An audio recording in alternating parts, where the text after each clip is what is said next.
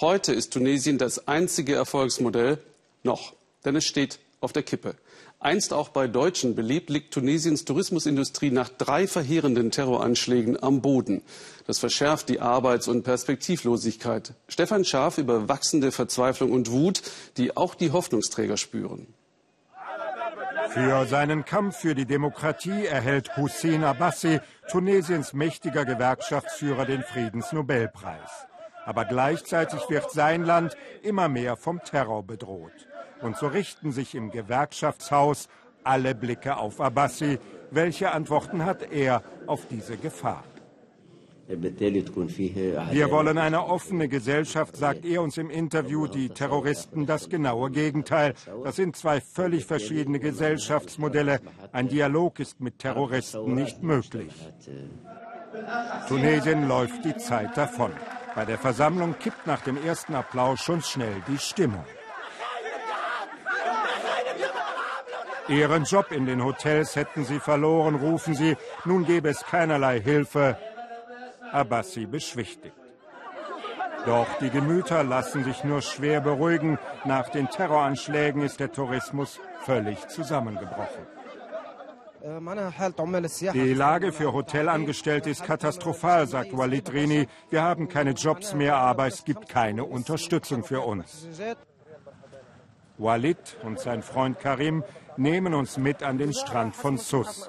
Sie beide haben in einem Hotel gearbeitet und miterlebt, wie 38 Touristen genau hier von einem Terroristen kaltblütig erschossen wurden. Diesen Tag im Juni werden Walid und Karim nie mehr vergessen. Der Terrorist hatte die Kalaschnikow in einem Sonnenschirm versteckt, dann feuerte er wahllos auf die Menschen, als er von dort hinten angerannt kam. Handyaufnahmen zeigen den Attentäter, ein tunesischer Animateur aus einem Tanzclub. Es ist unfassbar. Wie konnte er nur all diese Menschen ermorden? Hier draußen am Strand.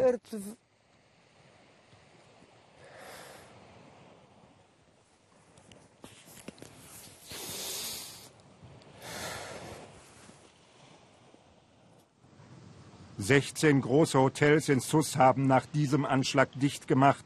Die Besucherzahlen sind in Tunesien um eine Million zurückgegangen. Auch in den Wintermonaten war Tunesien ein beliebtes Urlaubsziel, aber damit ist es nun vorbei. Eine Katastrophe für diejenigen, die bislang vom Tourismus gelebt haben. Karim Bouafio weiß nicht mehr, wie er die Medikamente für seine kranke Frau bezahlen soll. Was sollen wir denn nur machen? Entweder nach Lampedusa flüchten oder zum Desch, also dem islamischen Staat, überlaufen. Irgendwie müssen wir doch sehen, wie wir unsere Familien ernähren können. Wenige Stunden nach diesem Interview tötet ein Selbstmordattentäter mitten in Tunis zwölf Elitesoldaten. Der Terror trifft problemlos auch das Zentrum der Macht.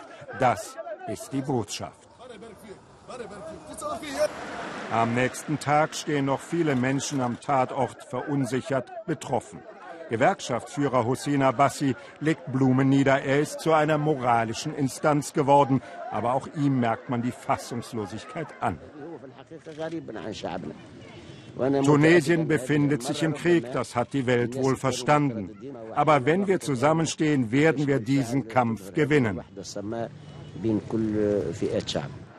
Tunesien bleibt ein bedrohtes Land, das spüren wir in Sus. In den noch offenen Hotels sind die Sicherheitsvorkehrungen nicht wirklich verschärft worden. Im Restaurant verlieren sich ein paar Urlauber, meist sind es deutsche Rentner, die hier überwintern wollen, jetzt erst recht. Ist es auch ein bisschen Solidarität mit Tunesien? Ja, ja, jeden Fall. Natürlich, weil wir eben Familien und alles kennen und wissen, was die Leute hier durchmachen durch die Anschläge, wie sie mit und wie leid es ihnen tut. Am anderen Ende der Stadt bringen uns Walid und Karim zu einer Familie, die nun in Kellerräumen lebt. Wafa Ramdani und ihr Ehemann hatten bis zum Sommer in einem Hotel gearbeitet, dann verloren sie beide ihren Job. Wie sie nun ihre Kinder ernähren sollen, sie wissen es nicht. Noch haben sie in einem Raum Kleider gesammelt, die sie Stück für Stück verkaufen. Aber wie lange noch? Wie ausweglos ihnen ihre Lage erscheint, sieht man auf diesem Video. Es zeigt Wafa Ramdani vor einigen Wochen in Sus vor der Tourismusbehörde. Sie hatte sich mit Benzin übergossen und wollte sich selbst verbrennen. In letzter Minute konnte sie daran gehindert werden. Ich wollte mich umbringen, weil ich nicht mehr weiter wusste. Keiner hat uns geholfen. Da habe ich mich eben mit Benzin übergossen. Wir haben doch keine Zukunft mehr. Ihr Mann ist froh, dass Wafa überlebt hat, aber die Hoffnungslosigkeit bleibt. Auch die tunesische Revolution begann vor fünf Jahren mit einer Selbstverbrennung. Nun zeigt sich die gleiche Verzweiflung wieder im Gewerkschaftshaus.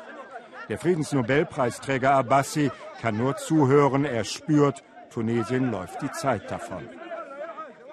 Wir müssen Arbeitsplätze schaffen. Nur so können wir unsere Jugend daran hindern, auszuwandern oder zur Beute der Extremisten zu werden. Fabriken, Beschäftigung, das ist für unser kleines Land die einzige Hoffnung. Es ist ein Hilfeschrei des Gewerkschaftsführers an die Welt. Lasst uns nicht allein. Der Friedensnobelpreis wird nicht ausreichen. Tunesien, der letzte Hoffnungsträger in der arabischen Welt, wird immer mehr vom Terrorismus bedroht. Die Zivilgesellschaft eines so verwundeten Landes in einer solchen Lage zu stützen, das ist allemal besser und günstiger, als hinterher Bomben abzuwerfen.